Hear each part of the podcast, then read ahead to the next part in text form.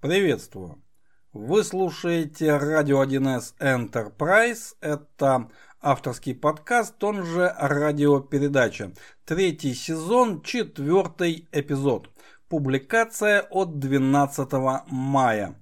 Наш отрывной календарь не сообщает нам ничего более достойного, кроме некоего дня, который именуется День ежиного сопения. Это очень, конечно же, мило, но совершенно непонятно, как э, сопоставить с предметом нашей беседы, то есть с разработкой прикладного программного обеспечения на платформе 1С предприятия. Поэтому ежиное сопение мы пока что отодвигаем в сторону и продолжаем рассказывать просто о сложном и всегда смело двигаться в ту сторону, куда еще не заглядывали. Меня зовут Никита Зайцев. Наш проект поддерживается фирмой 1С, профессиональное и разностороннее развитие специалистов нашего с вами сообщества разработчиков для вендора традиционно входит в число первых приоритетов.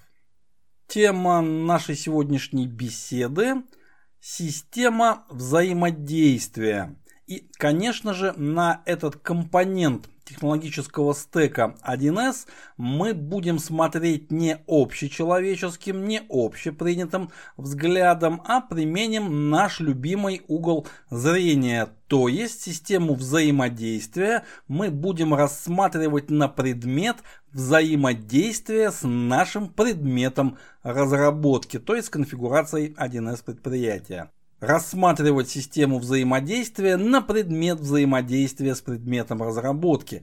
Двойная тавтология, ну, наверное, можно считать хорошей приметой. Поехали.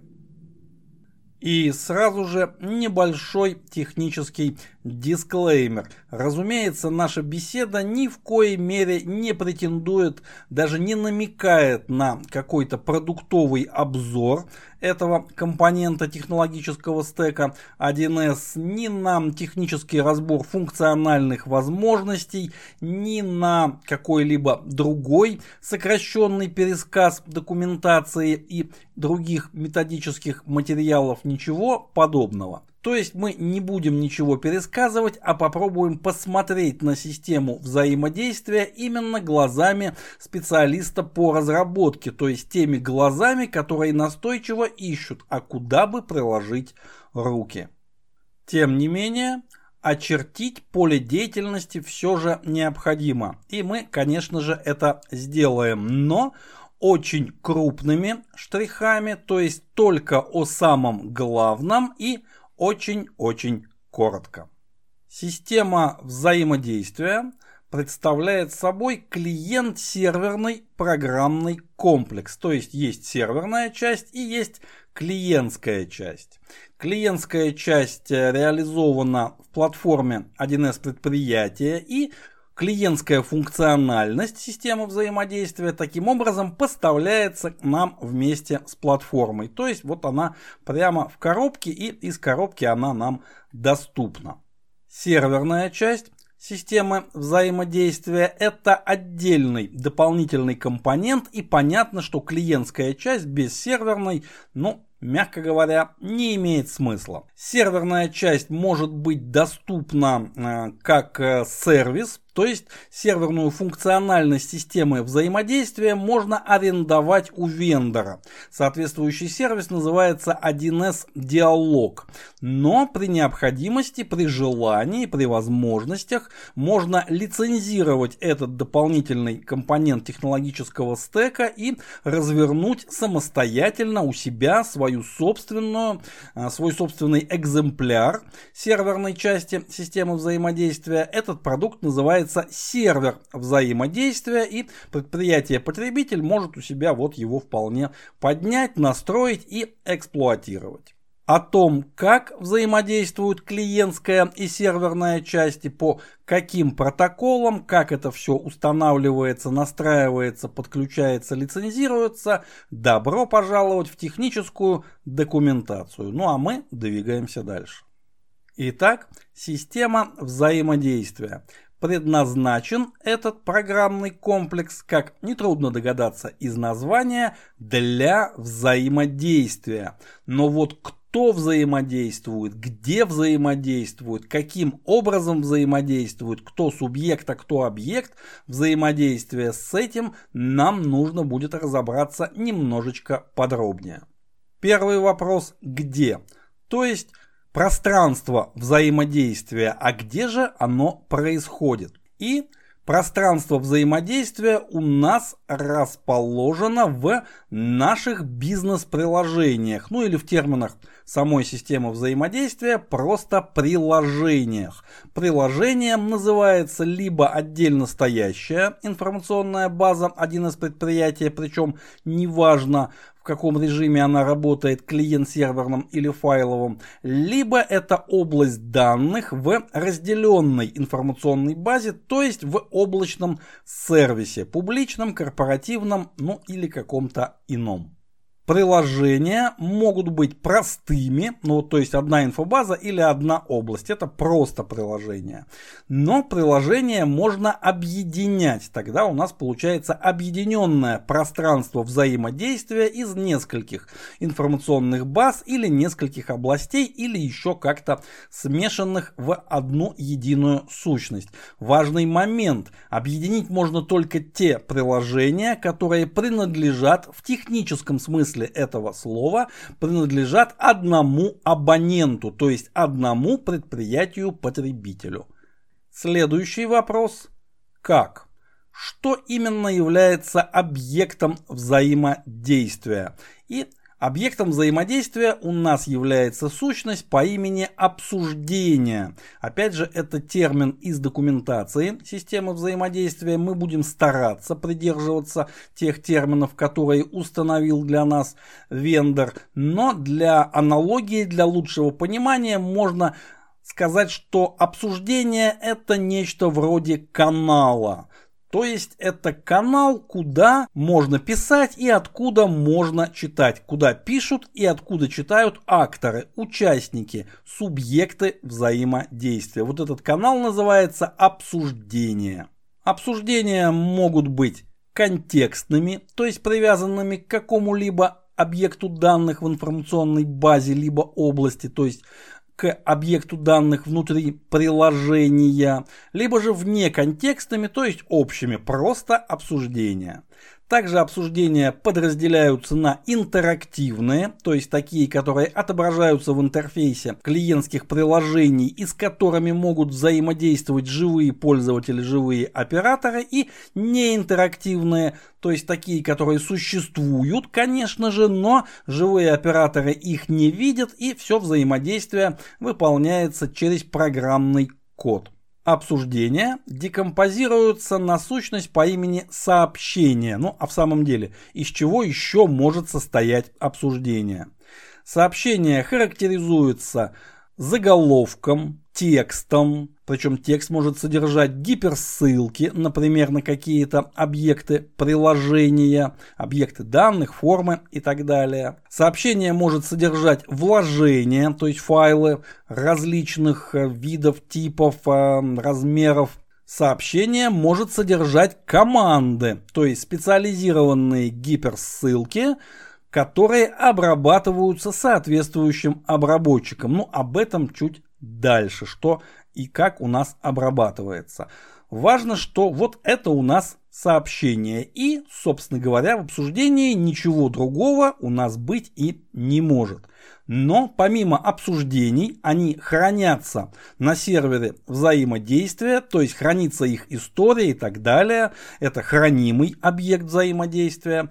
Есть еще взаимодействие вида видеозвонок – ну, видео или аудиозвонок, то есть передача голоса, видеоизображения и или демонстрации экрана между субъектами взаимодействия, то есть пользователями, то есть живыми операторами. Но в отличие от обсуждений, видеозвонки выполняются по э, схеме peer-to-peer, точка-точка, и сервер взаимодействия здесь участвует только в установки соединения, то есть исполняет роль координатора. Сами по себе видеозвонки никак не хранятся, никак не отслеживаются, установили соединение и дальше абоненты, пользователи общаются друг с другом. Вот это ответ на вопрос, а что именно служит объектом взаимодействия. Видеозвонки и обсуждения. И, наконец, самый интересный вопрос. Кто?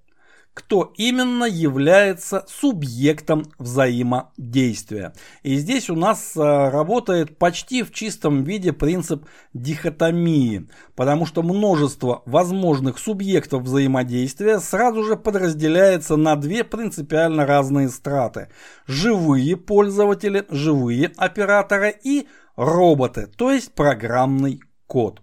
Далее, живые пользователи подразделяются на внутренних, то есть на тех пользователей системы взаимодействия, которые связаны с пользователями приложения, то есть информационной базы либо области. Это те пользователи, которые работают в приложении. Вот они могут быть, конечно же, субъектами взаимодействия в первую очередь.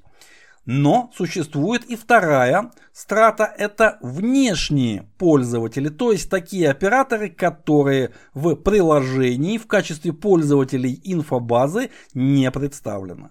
Но и здесь дихотомия продолжает работать. Внешние пользователи подразделяются на чистых внешних пользователей. Это такие а, живые, конечно же, люди, которые работают с системой взаимодействия через некий веб-интерфейс, через сайт через веб-приложение, поставляемое системой взаимодействия. Причем вне зависимости от того, а, работает ли система взаимодействия через сервис 1С Диалог, либо же развернута как самостоятельный сервер. И там, и там можно вот такой сайт организовать. И другая часть внешних пользователей – это пользователи, которые работают через системы обмена мгновенными сообщениями, то есть через другие сервисы класса Messenger. Это в первую очередь ВК и Telegram. С ними система взаимодействия умеет работать вот напрямую из коробки, а, причем в дуплексном режиме, то есть как на прием, так и на передачу может работать такой внешний пользователь. Есть есть некоторые ограничения. Пользователь внешнего мессенджера, например, не может получать и передавать вложения. Но двумя перечисленными системами, сервисами, конечно же, дело не ограничивается, и к системе взаимодействия можно подключить, в принципе, любого пользователя, любой внешней системы а, через так называемые веб-хуки. То есть есть определенный URL, на который можно посылать определенные запросы, которые и будут инструкциями системе взаимодействия, что ей нужно делать, как взаимодействовать с внешним пользователем. Правда, здесь ограничение гораздо более суровое, и внешний пользователь в таком варианте работает только на передачу. Он может только отправлять сообщения системе взаимодействия, но никак не получать их. Здесь у нас исключительно симплексная связь. И вот на этом месте мы переходим к самому интересному. Мы переходим к тем акторам, субъектам взаимодействия, которые представляют собой программный код, то есть к пользователям-роботам. Вот до этого момента наш гипотетический специалист по разработке очень, конечно, внимательно слушал и разглядывал предмет нашей беседы, но руки вынужденно держал на столе в очень такой расслабленно вольной позиции. Приложить их было некуда, но сейчас точка приложения рук для разработчика появляется. Робот согласно все тому же принципу дихотомии, может быть реализован одним из двух принципиально разных способов. Это может быть э, чат-бот, самый настоящий чат-бот, то есть робот, который получает сообщения от живых пользователей в тех или иных обсуждениях, ну и далее как-то их анализирует, реагирует, отвечает, выполняет какие-то действия. Для этого в платформе, вот прямо в дереве метаданных, мы можем найти соответствующие объекты. Они располагаются в веточке по имени боты системы взаимодействия. Принципиальное устройство этих ботов немножко похоже на устройство регламентных заданий. То есть в конфигурации определяется некий шаблон, который может быть предопределенным, может не быть, на его основании создаются уже экземпляры конкретных ботов в конкретном приложении, но за подробностями я отошлю читателя к документации. Здесь слишком важная и глубокая тема, чтобы вот так вот в трех словах а, все пояснить. Здесь нужно читать. И нужно отметить весьма важный нюанс – Роботы, боты системы взаимодействия могут отвечать на сообщения пользователей, операторов, могут посылать сообщения, но не могут отвечать на сообщения других ботов. То есть реализовать прекрасно описанную в одной замечательной книжке схему, когда автоматический прозвонщик, рекламный прозвонщик нашел общий язык и подружился с автоматическим антирекламным автоответчиком, ну и потом они даже созванивались в нерабочее время, чтобы просто поболтать о чем-то своем. Вот такую схему пока что на системе взаимодействия реализовать не получится, но мы надеемся, что кто-то над этим все-таки работает.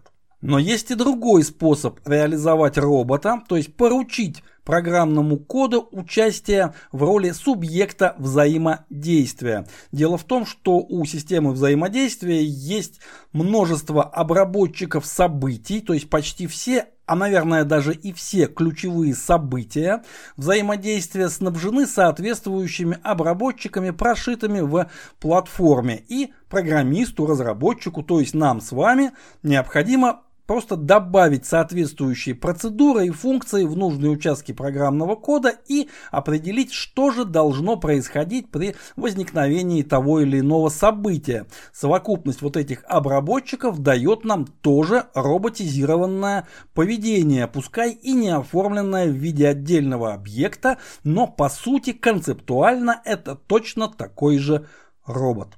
И, пожалуй, что все основные возможности системы взаимодействия вот в этом пулеметном темпе я вроде бы перечислил, вроде бы ничего существенного не упустил.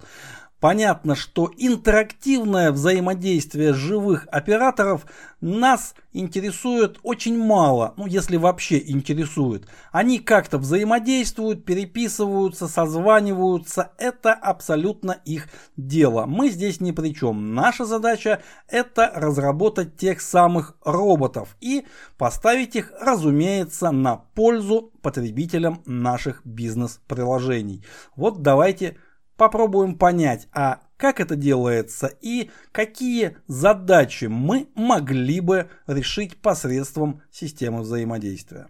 Но сперва вот какое соображение нужно озвучить. На первый взгляд система взаимодействия не дает прикладному разработчику каких-то вот особенных возможностей, чего-то такого, чего мы не смогли бы закодировать самостоятельно. Ну, в самом деле, написать систему обмена сообщениями в общем случае не так и трудно, и в стародавние времена только самый ленивый не написал свой аналог ICQ для Infobase 1С предприятия. Правда, это было в те времена, когда ICQ было очень серьезным буквосочетанием, а слово телега, например, означало всего лишь гужевой транспорт, но тем не менее. Здесь можно сказать следующее. Это только на первый взгляд. На взгляд второй и внимательный преимущество технологической платформы единого общего для всего сообщества нашего механизма, который вот поставляется и работает у всех одинаково и уже решает за нас большую часть сервисных, транспортных задач, задач шифрования, задач безопасности, адресации и так далее, и так далее, и так далее, множество тех задач, которые нам пришлось бы решать самостоятельно. Вот эм, преимущество такого подхода настолько очевидно, что то мы даже не будем тратить драгоценные минуты на их дальнейшее обоснование. Мы просто возьмем в руки систему взаимодействия и посмотрим, а как же мы ее можем применить. Очень простой пример. Взаимодействие между клиентским и серверным, чисто серверным, то есть фоновым заданием, сеансами работы в инфобазе. Причем взаимодействие в обе стороны. Клиент может посылать сообщение серверу, но и сервер может посылать сообщение клиенту. Таким образом, связь у нас здесь полно дуплексная. Это один из моих любимых вопросов на технических собеседованиях, как реализовать вот такую связь между фоновым заданием и обычным сеансом, чтобы фоновое задание каким-то образом рассказывало, а что же у него там происходит прямо в режиме почти реального времени. И задание заключается в том, чтобы найти как можно больше вариантов, действенных вариантов решения этой задачи. И один из вариантов – использовать систему взаимодействия. Правда, для того, чтобы это решение заработало, нам потребуется подключить наше приложение к системе взаимодействия локальной или облачной, серверной, глобальной, 1С диалогу, но а почему бы нам его и не подключить? Далее а почему этих участников должно быть только два? Один клиент и один серверный сеанс имеется в виду. Ничто не мешает на стороне сервера находиться нескольким фоновым заданиям, которые ведут какую-то параллельную или согласованную или еще какую-то многопоточную обработку данных, а на стороне клиента, то есть клиентских сеансов, которые отслеживают состояние серверной обработки и, возможно, как-то на них влияют, подавая те или иные команды по ходу действия, тоже может быть больше одного. И мы имеем взаимодействие по схеме много многие ко многим. Тем не менее, мы поднимаем одно общее для них, для всех, неинтерактивное обсуждение, и ключ этого обсуждения должен быть известен всем участникам. И дальше они его используют как такой моноканал, куда все пишут, все читают, и каждый реагирует сообразно происходящему. Развивая этот сценарий, можно прийти к аналогу широковещательных сообщений, то есть оповещений. Ну вот как у нас в клиентском коде есть замечательный метод оповестить и парный к нему обработчик оповещения, когда одна форма может послать широкое такое оповещение всем открытым формам, всем, всем, всем, кого это касается. Ну а каждый по месту уже прикидывает, касается его это или нет. И если касается, то совершенно совершает какие-то действия. При помощи системы взаимодействия и соответствующего служебного такого вот моноканала, который у нас доступен абсолютно всем участникам, всем подключенным клиентским сеансам, всем серверным сеансам, и все они знают его ключ, можно организовать нечто подобное, когда форма в одном из клиентских сеансов посылает оповещение не только формам, которые открыты здесь же, но и всем остальным клиентским приложениям, которые, получив через систему взаимодействия это оповещение, рассылают его через оповестить. Таким образом, действие, совершенное в одной форме, в одном сеансе работы с инфобазой один из предприятий может немедленно найти свое отражение в формах, которые открыты в других пользовательских сеансах. Ну, ширину применения этого широковещательного механизма здесь уже ну, мы подробно разбирать не будем, но я надеюсь, что богатый потенциал этого сценария виден даже в таком кратком описании. Ну, например, здесь напрашиваются размышления в сторону сценарного тестирования. Ну, раз уж у нас слово сценарий здесь было использовано не раз и не два. В самом деле у нас имеется несколько, в скобочках, возможно очень много открытых клиентских приложений, пользовательских сеансов, в которых открыты какие-то формы и какой-то оркестратор то есть программный код, возможно, в комплекте с живым человеком-оператором, дающим нужные команды, отслеживающим нужные показатели, может соорганизовать деятельность всех этих сеансов таким образом, чтобы выполнялся определенный тестовый сценарий. То есть нам не потребуются живые люди для того, чтобы получать какие-то оповещения и соответствующим образом обрабатывать, создавать, удалять и так далее объекты данных информационной базы, как-то взаимодействовать с интерфейсом. Это можно автоматизировать, по крайней мере, частично через систему взаимодействия, через прямые, либо же широковещательные оповещения, когда когда управляющий сеанс будет команды передавать другим сеансам, а возможно и каким-то серверным фоновым заданиям. Здесь потенциал, повторюсь, очень и очень велик. И, честно говоря, немного удивительно, что вот ну, каких-то наработок в эту сторону мы пока еще в открытом доступе не видели. Ну, либо же я плохо искал. Ну и, конечно же, самая богатая почва для автоматизации действий внутри информационной базы при помощи системы взаимодействия, конечно же, лежит в интерактивном взаимодействии, то есть во взаимодействии машина-человек, ну и обратном человек-машина, то есть взаимодействие людей, операторов и роботов. Уже давным-давно классическое сценарное взаимодействие пользователя с информационными системами, то есть через визуальный интерфейс, ориентированный на объекты, объекты данных, объекты системы, какие-то абстрактные объекты, то есть работа с формами, кнопками, ссылками, полями ввода, таблицами и так далее, уже давно не является, конечно же, единственным возможным сценарным взаимодействием.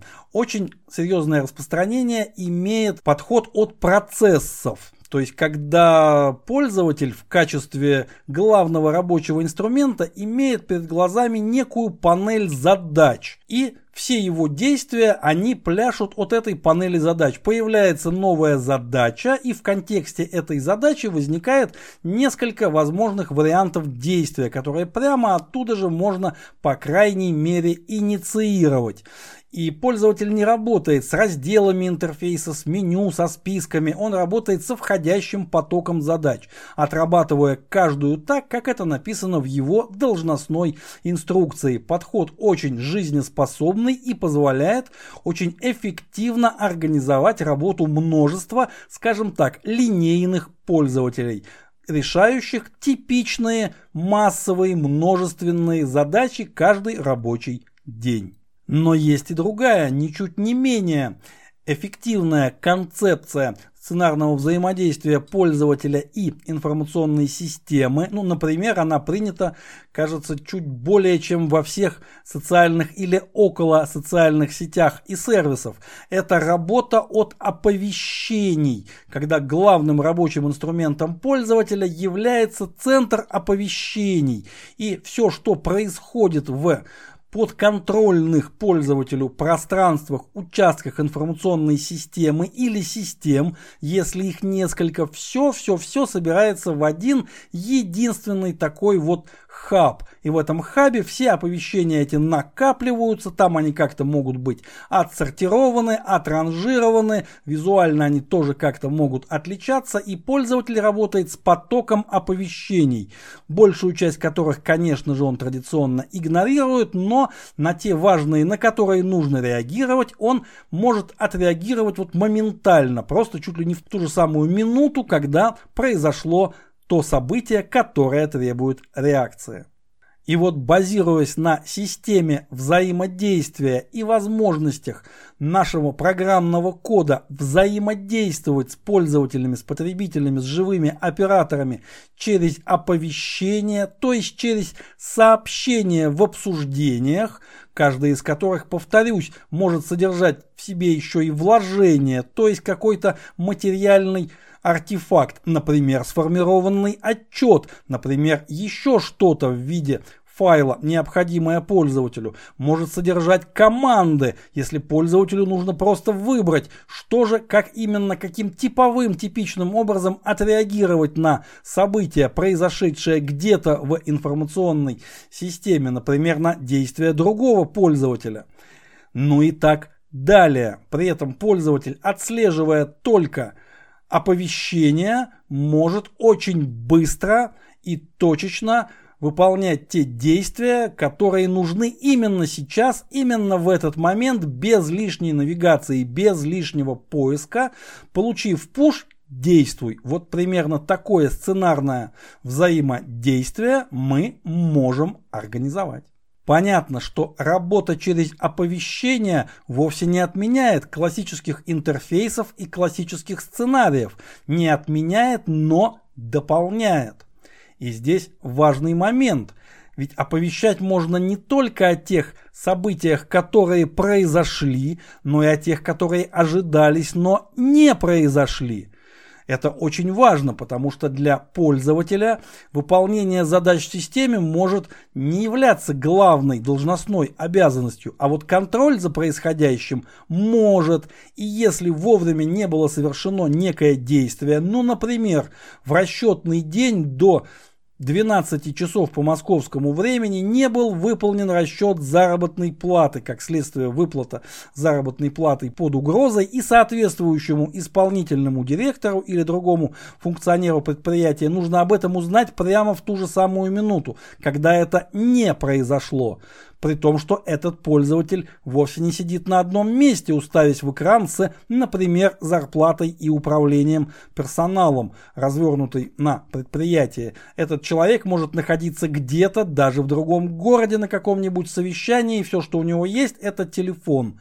Но в телефоне есть, например, Telegram, и в Телеграме он может получить соответствующее уведомление. Просто сразу же, как только контрольный механизм внутри инфобазы базы зуб диагностируют определенную вот такую неприятную ситуацию. Пример, кстати говоря, не умозрительный. Здесь действительно очень богатая почва для приложения рук специалистов по разработке. Дело в том, что Работа через оповещения, работа через чаты, работа через обсуждения имеет перед классическими интерфейсами или перед процессными подходами имеет то неоспоримое преимущество, что позволяет пользователю, не отвлекаясь ни на какие интерфейсные детали, общаться с информационной системой на почти что натуральном, естественном языке. Ну, разумеется, в нашем случае русском языке. Но поскольку платформа один из предприятий система мультиязычная, мы об этом ни в коем случае не забываем. Язык тоже может быть абсолютно любым. Важно, что оператор может сказать системе что-то, попросить ее о чем-то в более-менее естественной форме и получить такой же более-менее естественный ответ. Но ну вот сравните, зайти куда-то в раздел командного интерфейса, зайти в нужный подраздел, найти нужный отчет, в отчете выставить, выбрать свой любимый вариант отчета, выставить там какой-то, опять же, любимый отбор, например, по виду контрагента, сформировать отчет, сохранить его в PDF и после этого, ну, послать его, например, куда-то по электронной почте или еще что-то с этим сделать. Вместо этого написать в чат соответствующему боту, причем бот уже знает, кто к нему обращается, и бот прекрасно понимает, что такое отчет по дебиторке, или просто дебиторка, двоеточие и какой-то сокращенно зашифрованный параметр отбора. И, возможно, ключевое слово PDF. И все. И в ответ приходит сообщение «Отчет сформирован». Вот приложенный файл. Как по мне, это гораздо удобнее, нежели идти в классический интерфейс. Я вообще предпочитаю короткие, предметные, лаконичные коммуникации. Возможно, не только я.